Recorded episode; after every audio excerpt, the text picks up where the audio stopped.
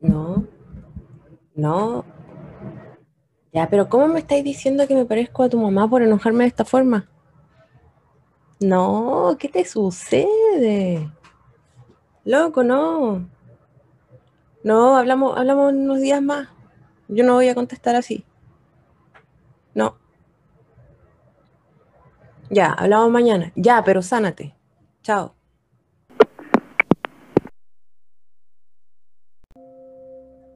Hola. Hola, hola. Aquí eh, probando este nuevo, este nuevo, a ver, este nuevo proyecto, este nuevo camino.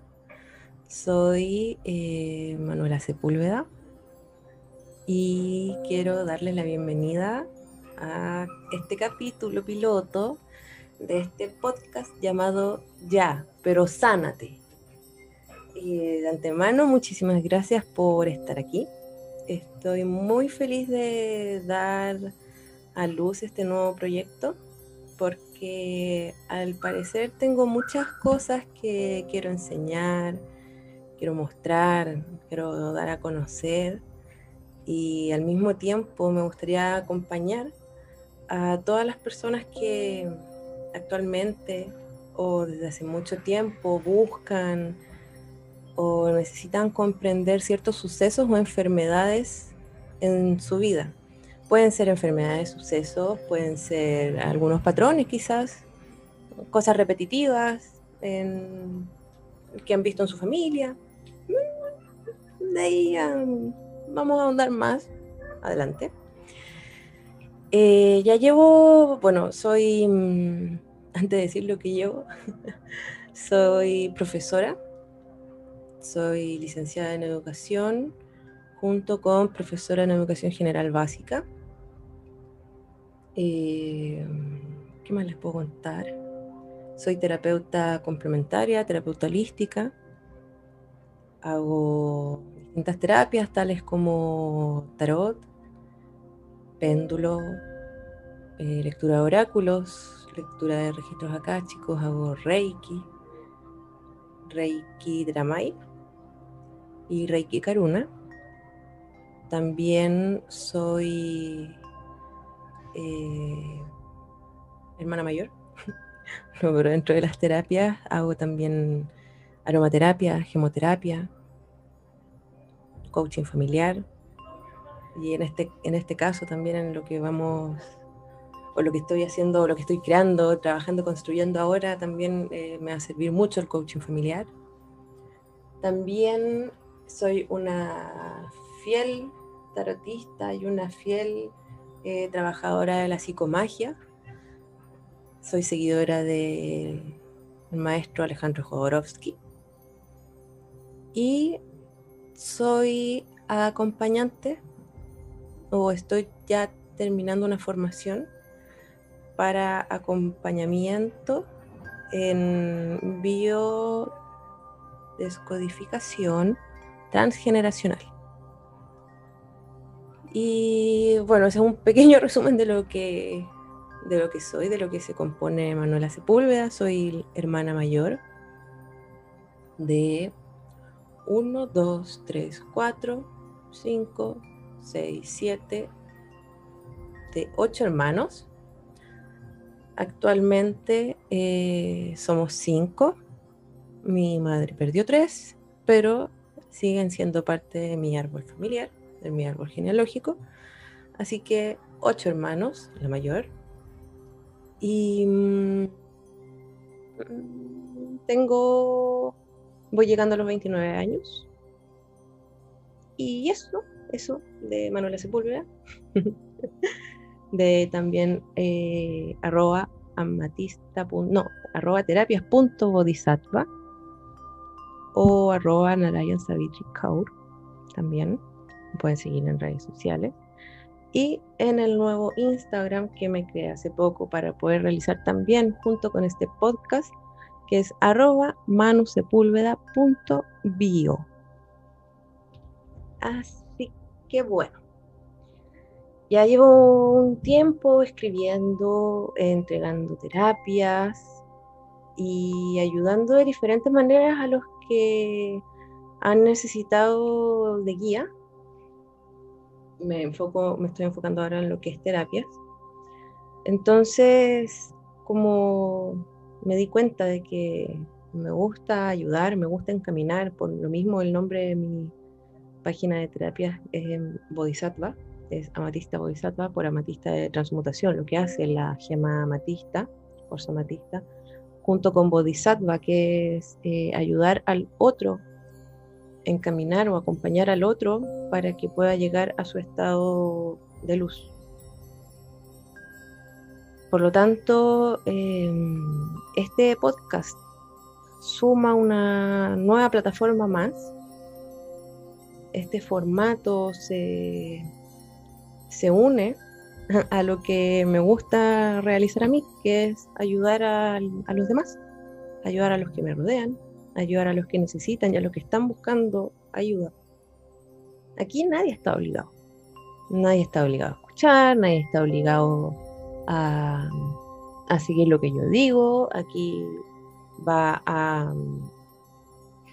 a vivir, va a mandar y va a estar siempre libre albedrío, así que no, no se sienta presionada, no se sienta presionado, no se sienta presionada, no se sienta nada.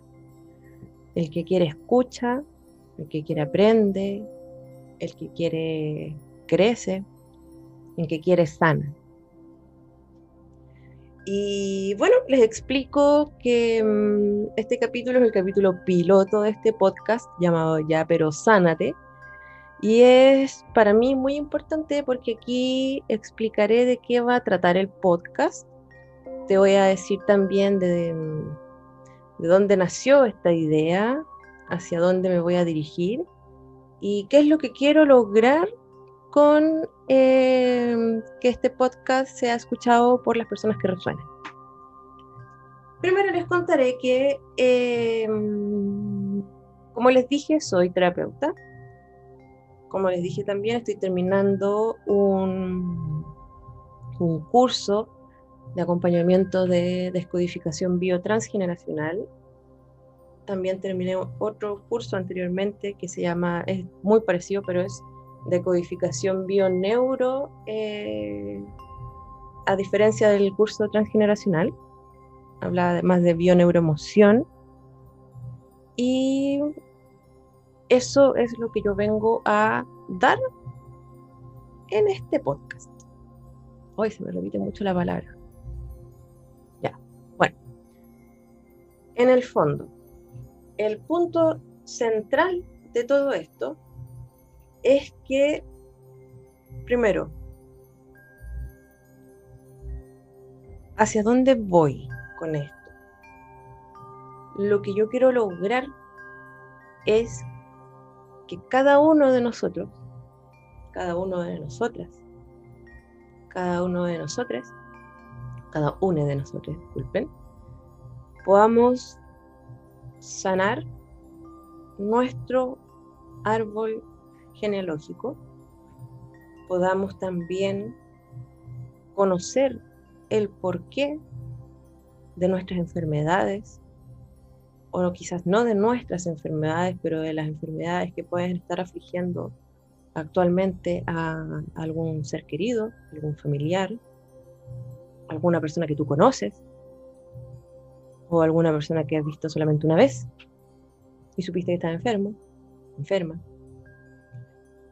Y quiero entregar herramientas que puedan servir para comenzar a entender que las enfermedades no es solamente una, un conjunto de, de síntomas, de me duele la cabeza, se me caen los mocos, me duele la garganta, ah, me resfrié.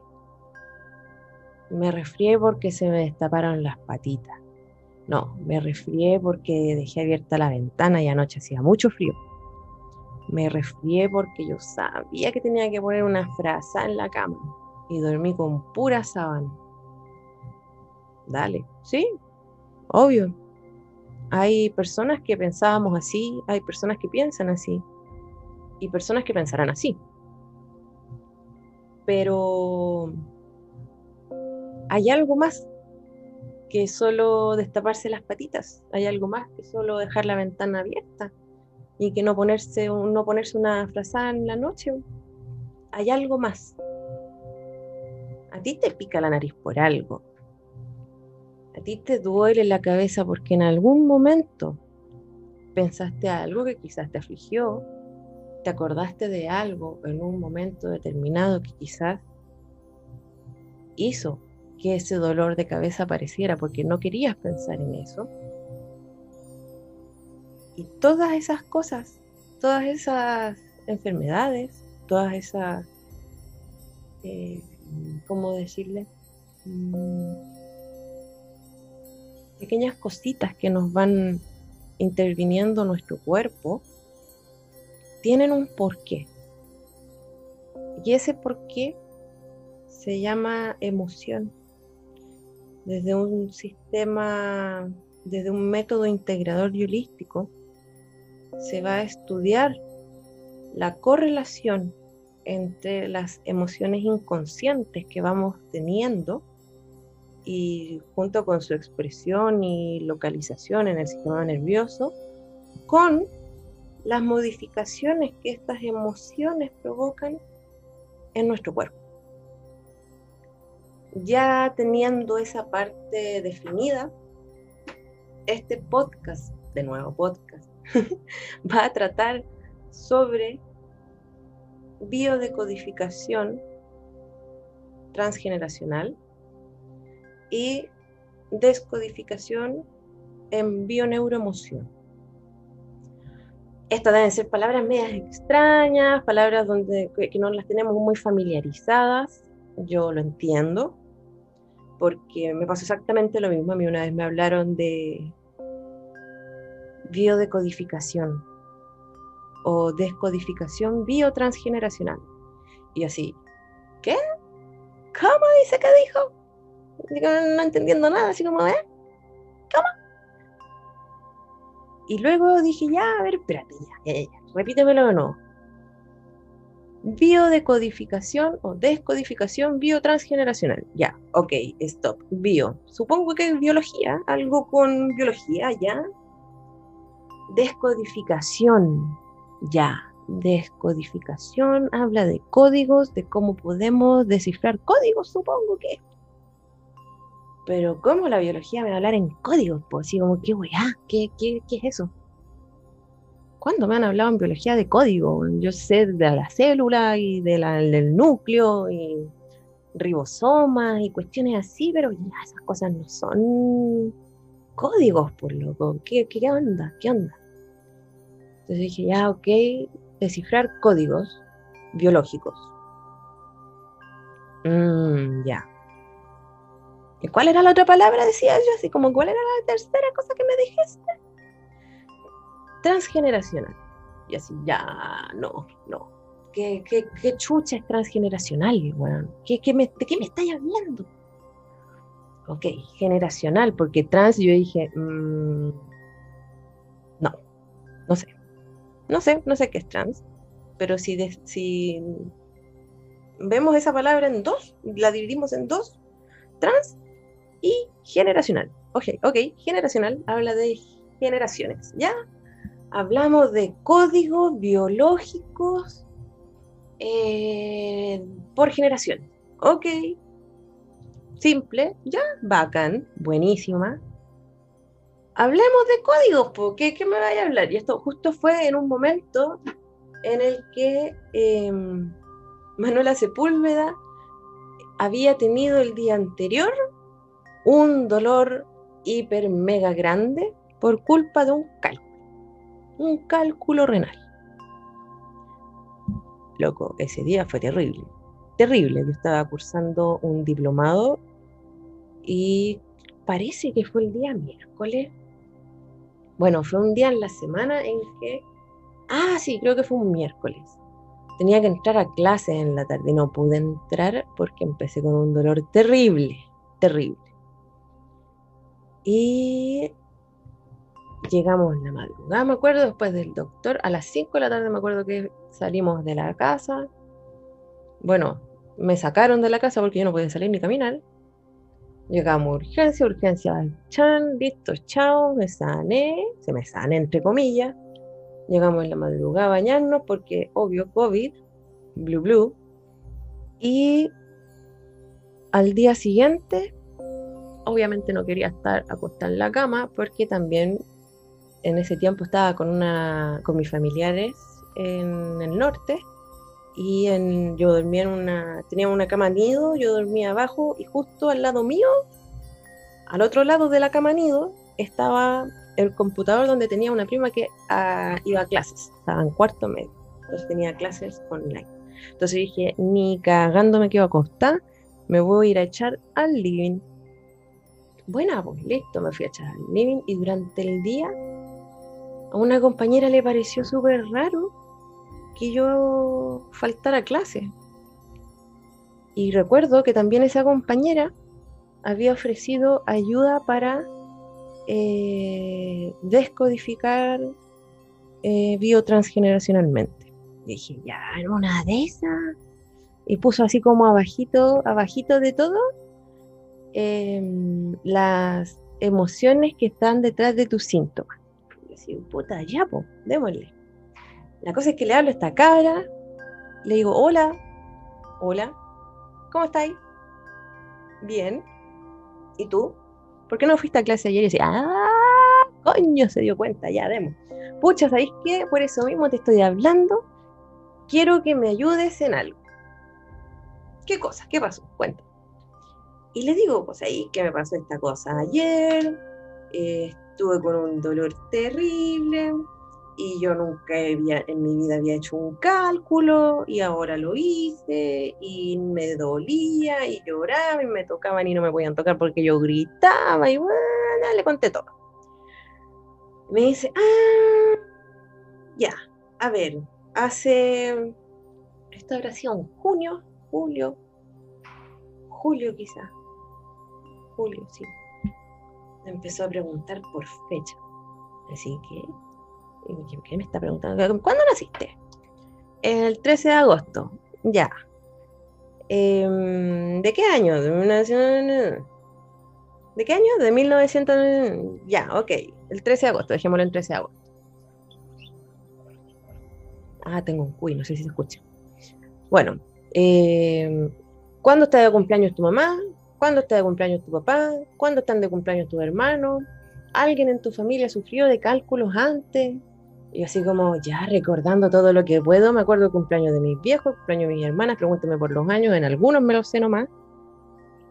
Pero en este, algo en especial, aquí es que no se ocupan los años, o muy poco se ocupan los años. Y fue como, wow, ya. Solamente me está pidiendo el día y el mes. Ya dame la fecha de nacimiento de tu abuelo materno, abuela materna, abuelo paterno, abuela de paterna, tení los nombres de, los, de tus bisabuelos y así, chucha, ya me están pidiendo mucho, pues bueno, si me sé los nombres, ¿cómo voy a saber las fechas? No, no, no, no vaya. Y le dije que no, que no. Me preguntó por em, personas fallecidas en mi árbol genealógico y yo le dije, puta, son todos muertos menos mis viejos, algunos, una, una abuela y algunos hermanos. Ah, ya. Dame la fecha del fallecimiento de cada uno de tus abuelos que no están de las fechas de mis dos abuelos eh, paternos y el de mi abuelo eh, por el lado de mamá. Y me dice, ah, ahí está, Me dijo, a ver, tú cuéntame, ¿qué, has hecho desde que falleció tu abuelo, tu abuelo materno? Le conté la historia, todo bien, todo correcto, y al final de contarle la historia, que en resumen es, falleció justo el año pasado, el, o sea, perdón, el mismo año en que te estaba hablando a ella. Y mm, después de eso nos fuimos al norte. Estuve mm, ayudando a mi abuela porque vivo con mi abuela, vivo con mi tía. Mm, bacán. Las tres echando para arriba porque vivíamos solas. Se nos había ido un, un miembro del clan y nos habíamos ido al norte porque pucha pandemia de nuevo y bu, bu, bu. Eh, hemos estado muy felices, muy contentos, saltados, gritados, reídos, viendo cuestiones, grabando cuestiones, y, ah, un circo casi. Y me dice, ya, ok, tengo toda la información. Dame unos minutos y así, puta la wea. Quizás que le dije, me va a denunciar los pacos. Concha la lora ya. No sé qué va a pasar.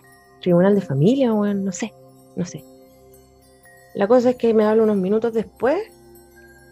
Me dice, mira, lo que pasó es esto. Yo sí, onda tapadita con, con, con sábana de polar, tal viejita, con un tecito al lado, un libro también, mis lentes. Y me dice, ya sé o ya tengo más o menos sabido por qué tuviste ese cálculo. Y así, ya, buena, bacán, pues si para eso te hablé, obvio, dime, ¿qué onda? Los cálculos son miedo. Y así, ¿qué? Eso, los cálculos son miedo.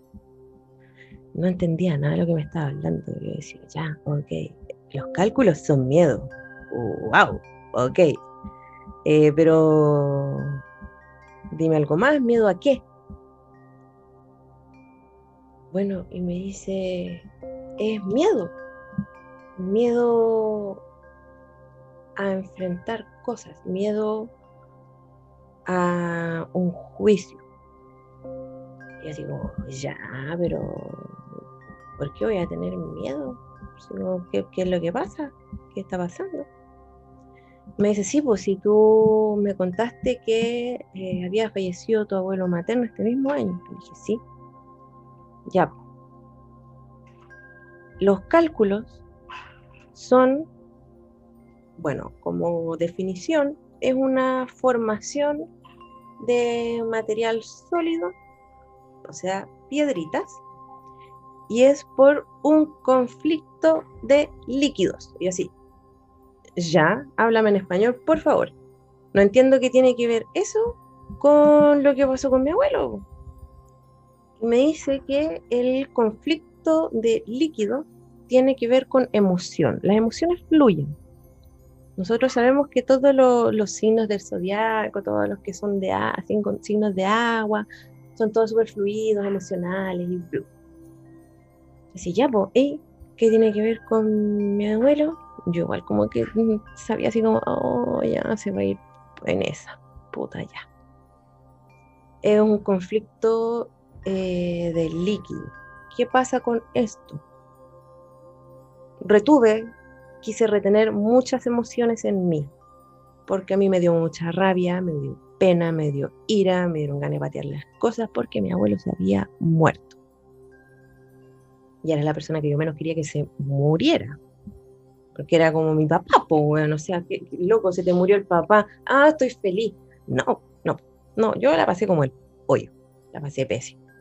Entonces, para que mi abuela no sufriera, para que mi tía no sufriera, que era con las personas que yo vivía, me tuve que reprimir todas mis emociones para que ellas no cargaran con eso, además de sus mismas, de sus propias emociones.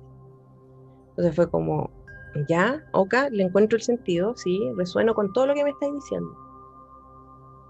Pero ¿por qué ahora? ¿Por qué me pasó ayer? Me dijo, no, es que esto se estaba formando desde que falleció tu abuelo. Entonces, en esta fecha, alrededor de esta fecha, tú estás cumpliendo un, un ciclo, como que existen, hay más adelante, les voy a contar, les voy a hablar más o menos de cómo se calculan todas estas cosas. Me dijo que por línea maestra a mí me tocaba en ese mes esa situación del cálculo en el cuerpito. fue como concha la lora. Veo la imagen que me manda de los cálculos que hizo y claro, tenía toda la razón. Había reprimido todas esas emociones ¿Y cómo confluyó en mi salud? Creando cálculo.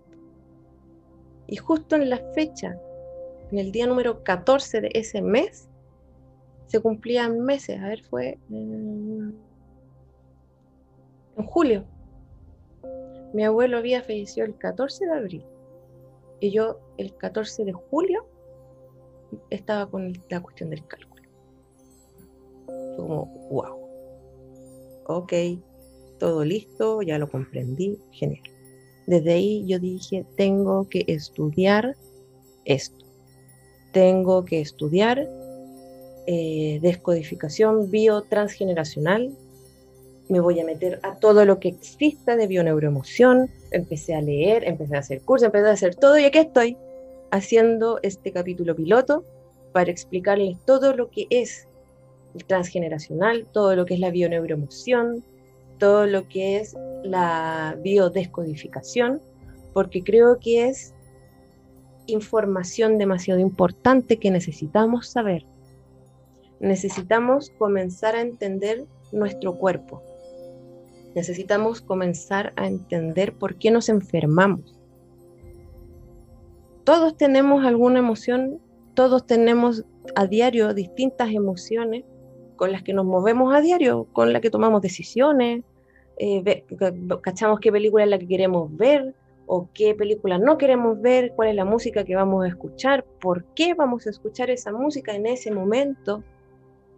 Y todo eso, yo les quiero entregar toda esa información, quiero pasarles todo, todo lo que yo he aprendido, ayudarlos, acompañarlos, ayudarlas, acompañarlas, porque este camino es, aparte de ser muy entretenido, te llena de tu propio conocimiento, de tu entendimiento ante las situaciones que tú vives.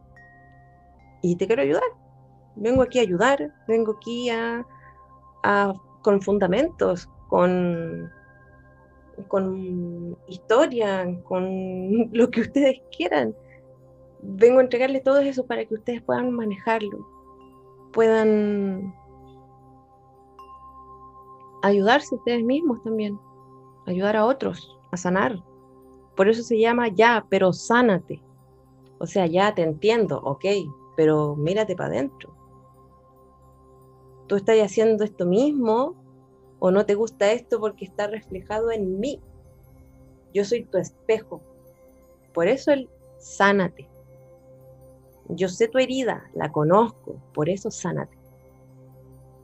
Así que aquí estoy, primer capítulo piloto, llamado capítulo número cero o capítulo piloto de este gran podcast, gran podcast, de este podcast llamado Ya, pero sánate.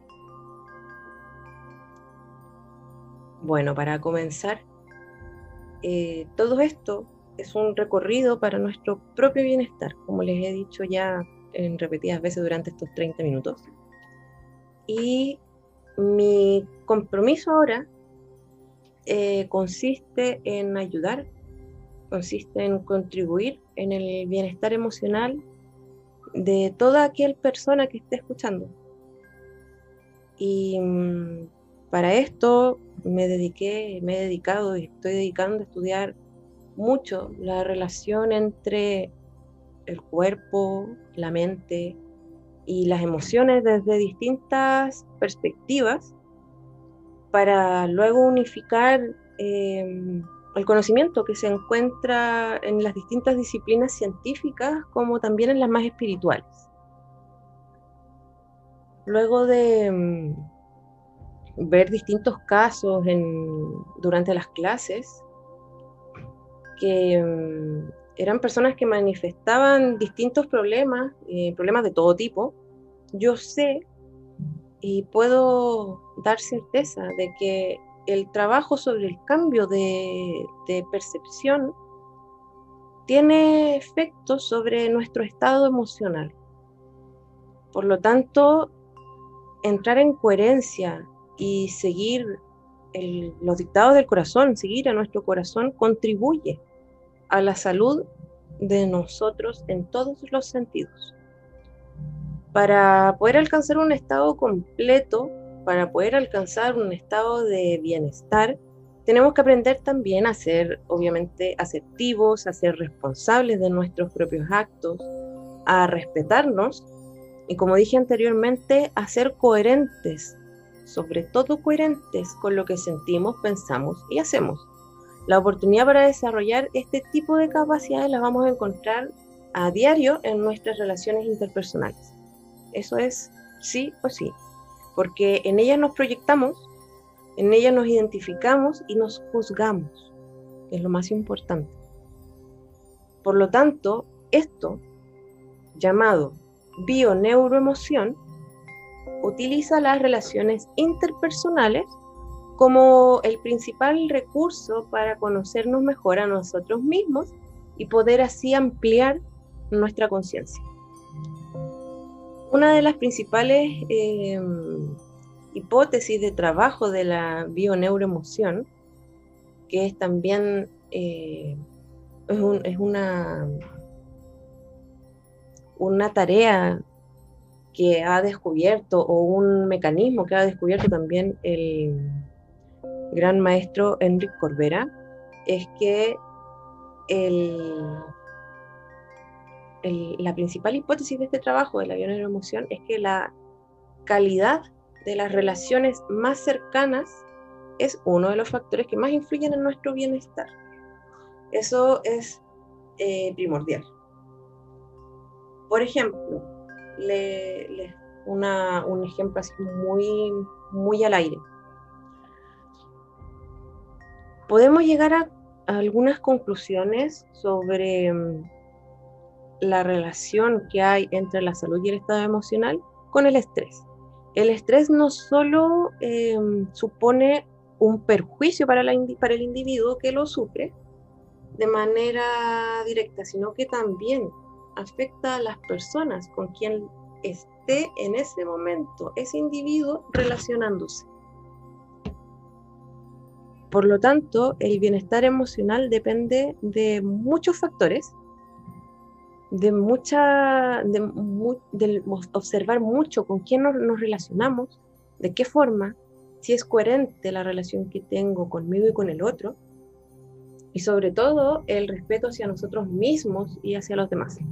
La, la clave para establecer eh, relaciones sanas, relaciones buenas, está en comprender que los aspectos que nos molestan de los otros son nuestras mismas proyecciones de lo que rechazamos de nosotros mismos. La proyección es un mecanismo inconsciente, más adelante les voy a hablar sobre el inconsciente también desde Carl Jung, eh, como les digo, es un mecanismo inconsciente. La proyección es un mecanismo inconsciente y su contenido depende de la influencia familiar y cultural que nosotros recibimos. Todo esto nos va a ayudar a entender que la percepción es siempre, siempre, siempre una interpretación personal. Por lo tanto, eh, tenemos que reconocer que tenemos el poder de decidir cómo vivir y qué hacer al respecto. Es ahí el libre albedrío, que nosotros tenemos ahí ya conocimiento base, lo que es el libre albedrío. Mientras la información permanezca desvinculada de nuestra conciencia, o sea, que la información permanezca en el inconsciente, nosotros no vamos a ser capaces de poder trabajarla y la vamos a seguir proyectando en nuestras relaciones. Vamos a seguir proyectando todo lo que no nos gusta de nosotros mismos y las vamos a seguir odiando porque no las podemos trabajar, porque no las hacemos conscientes. Entonces el trabajo de la bioneuroemoción se va a centrar en darle a conocer a la persona las implicaciones de su información inconsciente para que él las pueda eh, empezar a mover, las pueda gestionar a favor de su voluntad y así poder potenciar su libertad emocional. Eso es el trabajo de la bioneuroemoción. De esto se trata la bioneuroemoción. Hay entonces una estrecha relación entre la gestión de nuestras emociones y el bienestar de cada uno. Y es un tema que eh, está también abordado de distintos puntos de vista. Acaba de pasar una moto. Interesante. Siempre me cagan los podcasts, las grabaciones. Ya, no importa. Entonces, en algún momento de este de estos 40 minutos, les dije que la bioneuroemoción era un método integrador y holístico que estudia la correlación entre las emociones inconscientes, que son provocadas por situaciones que la persona ha vivenciado como algo impactante, como un shock, y su expresión y localización en el sistema nervioso, junto con las modificaciones que estas emociones provocan en la biología. Algo que les voy a, a decir, que es muy importante, es que nosotros creemos que somos libres, creemos que vivimos la vida que elegimos, pero si nosotros nos diésemos el tiempo de mirar nuestro árbol familiar, veríamos cómo se repiten patrones, cómo se repiten conductas, enfermedades, historias, y conflictos. Y les aseguro que si usted se pone a revisar su árbol genealógico, va a ser así. Y toda esa información está en el inconsciente familiar. Ante esto, más adelante les hablaré sobre el transgeneracional, que, abro comillas, es la huella de nuestros antepasados en nuestra vida. Así, así es. Todo lo que nuestro clan tiene, lo vamos a tener nosotros también. Abro comillas de nuevo. Decodificación biotransgeneracional, una pequeña, un pequeño mm, trocito de una finalización ya de la introducción. Abro comillas. El clan vive dentro de uno mismo, porque cada uno de nosotros somos nuestro clan. Y este se transforma, se refuerza y se renueva constantemente con los aportes de cada generación que pasa. Somos sedimento y, por tanto, expresión de lo que nuestro clan se ha vivido, experimentado, gozado, reído, llorado, silenciado y ocultado. Cierre comillas. ¿Qué podemos decir con esto? Podemos decir que si nosotros tenemos alguna enfermedad, fue causada por alguna emoción. Detrás de la enfermedad encontramos emociones. Y dentro de esas emociones está el recordar, el hacer consciente en qué momento fue que comencé a sentir esta emoción. ¿A qué hora? ¿Qué día? ¿Qué comía? ¿Qué pensaba? ¿Qué tenía que hacer? ¿Pasó algo ese día? Todas esas preguntas nos tenemos que comenzar a contestar para poder ver cómo se formó ese shock emocional que nos causó más adelante nos causó sentir una emoción y nos causó luego una enfermedad. Por lo tanto, al final, lo que les quiero decir es que puta el árbol genealógico nos tiene cagado a todos, así, corta, corta y fome. El árbol genealógico nos tiene cagado a todos.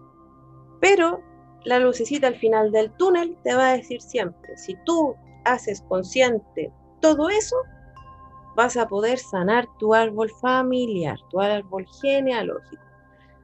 Así que chiquillos, chiquillas, chiquillas, nuestro trabajo es comenzar a hacer conciencia de las cosas que nos han estado pasando, llevar nuestro inconsciente al consciente y ahí empezar a trabajar todas las emociones sufridas, por qué me caigo tanto en bici, quién más antes se cayó en bici, quién murió porque se cayó en bici lo atropellaron a mientras andaba en bici, todas esas cosas se comienzan a sanar, porque todo tiene que ver con emociones. Yo estoy agitando las manos como retándolos y esta cuestión no está grabando video, pero no importa, se me salió todo lo profe.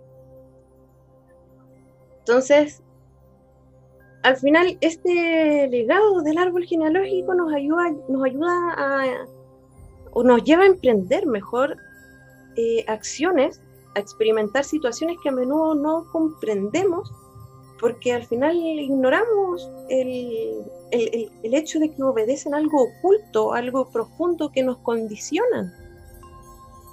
Cuando somos chicos, a nosotros nos dicen, siéntate bien, ponte derecho, porque te va a crecer una joroba si te pones así de curvo. No digas esas palabras, no, ¿cómo se te ocurre decir esas palabras? Qué ordinaria, no, qué vulgar. Y uno así como tipo, mm, ya, perdón, no lo voy a volver a hacer.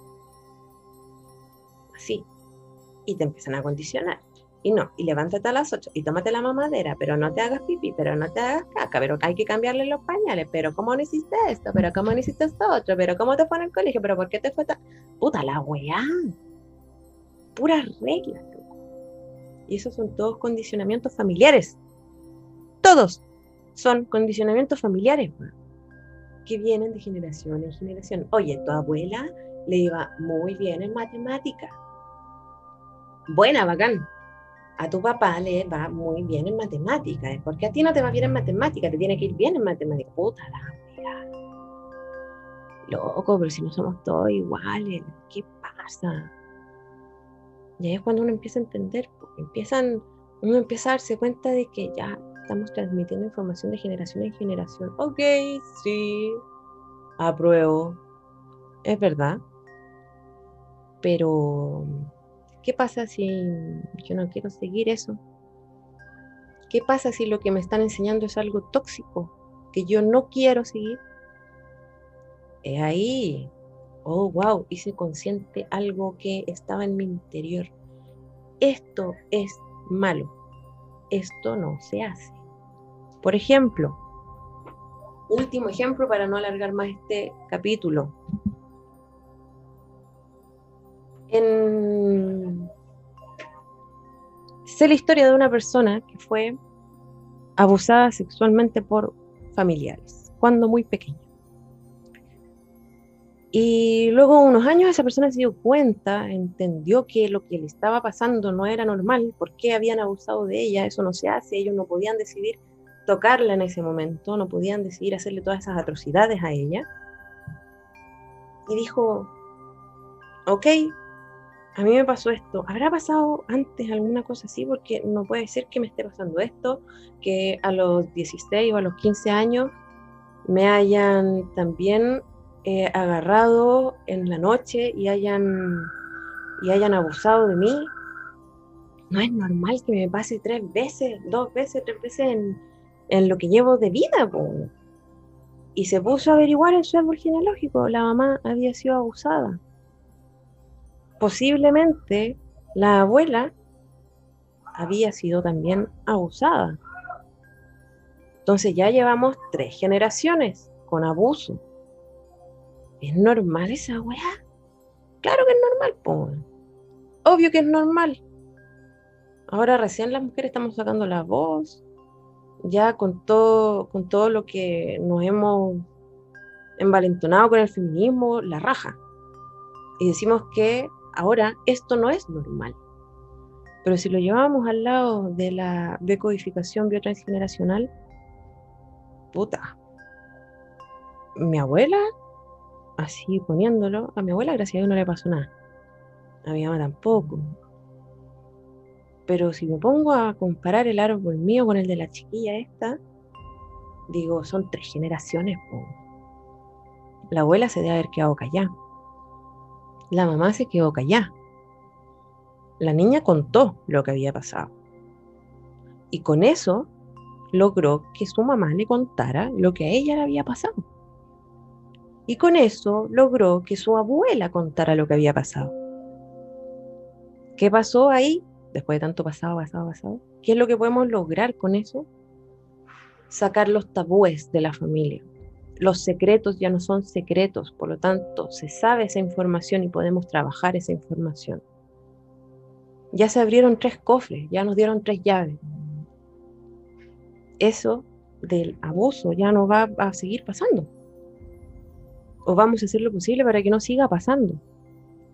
Pero eso fue gracias a que generación 3, generación 2 y generación 1 dieran la información de lo que les había sucedido. Luego de eso, podemos decir que hay patrones en el árbol.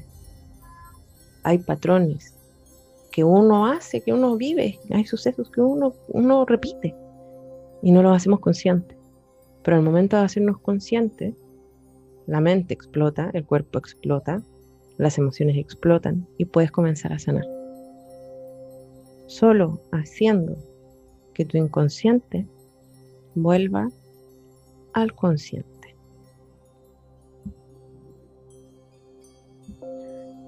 Para terminar les voy a, a leer una historia chiquitita, cortita, no sé ni siquiera si es historia, un cuento, no, no, no, no es, una, una experiencia, experiencia. Del libro Hay mis abuelos, de Anne Anselin Schutzenberger, una cosa así. No voy a buscar en Google cómo se pronuncia porque no me interesa, solamente me interesa su nombre. Que dice así: El loro del abuelo. Era el verano, un día por la mañana. Estaba sola, de vacaciones en casa de colegas y amigos en el sur de Francia. Despertada temprano, había salido sin ruido en el jardín para ver el amanecer sobre las montañas, detrás de Saint-Van. Ignorando las costumbres de la casa y no queriendo molestar, estaba tranquila cerca de la piscina, debajo de unos pinos parasoles. Todo estaba tranquilo, todo estaba en orden y belleza, lujo, calma y voluptuosidad. De repente, ¡a la mesa! gritó de lejos una voz imperativa. ¡A la mesa! ¡Rápido, rápido, rápido, rápido, a la mesa! Los perros se precipitaron yo detrás en el gran comedor, en el living, en donde no había nadie. La voz, una voz masculina, segura, cierta de su buen derecho y acostumbrada a dar órdenes, repitió, a la mesa, Mónica, rápido, a la mesa y ponte derecha. Instintivamente murgí. Los perros se orientaban según la voz y se pararon frente a la jaula del loro. Esperaron e hicieron el guapo para luego irse a dormir otra vez. Estaba tan asombrada como ellos y volví al jardín para esperar. Más tarde, en el verdadero desayuno dominical, animado, simpático, relajado y caluroso, mi amigo Miguel me explicó que cuando falleció su abuelo había heredado el loro, un loro centenario, que a veces hablaba tal y como se hablaba en antaño en su familia. Era verdad hasta quedar confundido. A veces era el abuelo, médico, llamando a toda su gente para comer, sobre todo los nietos. A veces, uno u otro de los miembros de la familia o de sus amigos.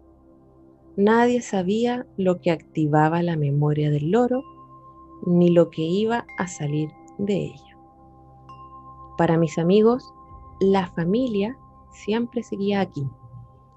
Este loro traía una presencia, un calor, una viveza increíbles, una continuidad en el linaje y una seguridad inmensas. Pero también, ¿cuántos secretos probables podrían renacer? ¿Cuántos no dichos, prohibidos? ¿Cuántas órdenes por dar otra vez o recordar? Era el pasado, el pasado vivo, el pasado siempre vivo e interactuando con el presente. Esta experiencia fue una vía de acceso al pasado, presente adelantando y haciéndose. Lo muerto coge lo vivo, dicen desde siempre los notarios, recordando el adagio romano. Seguimos la cadena de las generaciones y pagamos las deudas del pasado mientras no se ha borrado la pizarra. Una lealtad invisible nos incita a repetir, que lo queramos o no, que lo sepamos o no, la situación agradable o el acontecimiento traumático o la muerte injusta, incluso trágica o su eco. Gracias por estar aquí. Gracias por escuchar. Y me despido si es que hay un próximo capítulo del podcast. Ya, pero sánate.